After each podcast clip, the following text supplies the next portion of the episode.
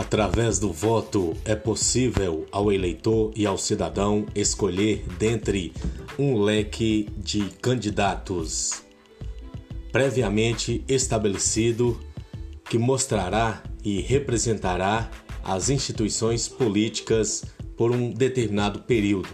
Essa escolha, na forma ideal, deve ser feita com consciência política e após uma análise das propostas do candidato e de sua viabilidade de aplicação, além do histórico pessoal e político do candidato. Intensas campanhas são feitas para combater a compra de votos, uma prática ainda comum durante as eleições no Brasil. Através da compra do voto, políticos com maior poder econômico conseguem influenciar de forma considerada não ética um número maior de eleitores. A compra de votos é crime no Brasil, mas isso não quer dizer que ela não exista. Por outro lado, diversos posicionamentos críticos em relação à democracia representativa apontam que os financiamentos das campanhas, que são legais, acabam também fazendo com que classes que têm maior poder econômico coloquem seus representantes no poder o poderio econômico e político, limitando a abrangência da democracia. Nesse caso, somente as campanhas eleitorais milionárias teriam capacidade de serem vitoriosas nas principais eleições. É o que acontece em Coração de Jesus. Três grupos políticos com dinheiro, influência e a barganha. Então, teremos aí é, três grupos e mais dois candidatos que não gozam do poderio econômico e que terão que trabalhar muito mais para superar essas práticas culturais. Outra característica do voto no Brasil é que ele é obrigatório. Há campanhas para que o voto seja facultativo, uma escolha das pessoas que querem eleger seus representantes. A favor desse posicionamento, ao argumento de que tal medida diminuiria os gastos de corrupção nas eleições, além de ampliar a possibilidade de escolha dos cidadãos, já que poderiam começar escolhendo se querem votar ou não. Ainda é, há posicionamentos de crítica mais profunda às eleições, principalmente as decorrentes das campanhas do voto nulo.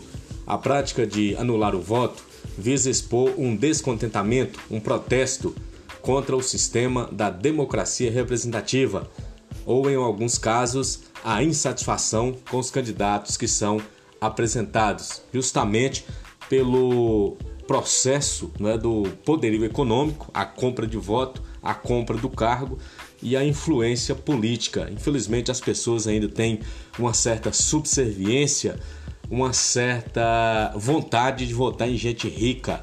Isso não pode acontecer, porque a eleição é para eleger um funcionário público, um servidor público, para trabalhar durante quatro anos.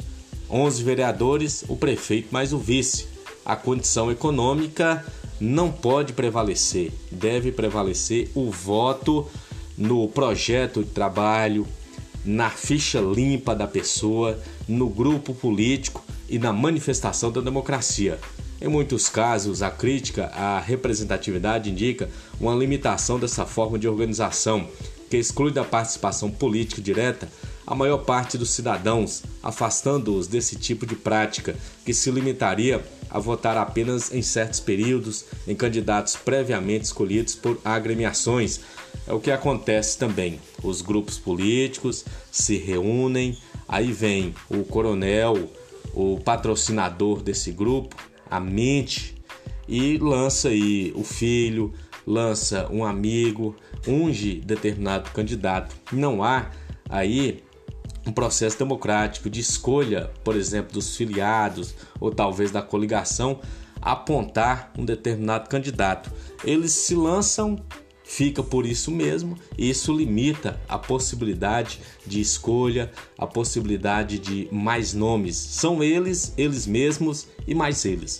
Nesse sentido, nos intervalos das eleições, os cidadãos ficariam afastados das decisões políticas, já que a função de seus representantes é, o grupo político é que vai governar a cidade. Então eles vão se organizar, vão se fechar e o povo continua aí votando, pagando imposto, sem ressarcimento e sem um investimento real no seu voto, porque tudo já é combinado, tudo já é articulado. Então a importância do voto e a importância de a gente tomar as rédeas do município através das práticas, através da participação, através da democracia e organização de projetos, não grupos políticos, mas projetos diferenciados. Porque na verdade nós já cansamos de votar em gente rica, é hora de a gente poder fazer é, prévias, fazer pré-eleições, fazer reuniões e expressar e mostrar aquele que tem maior currículo, maior capacidade e maior vontade de representar, vontade de vestir a camisa e fazer uma coração de Jesus altaneira.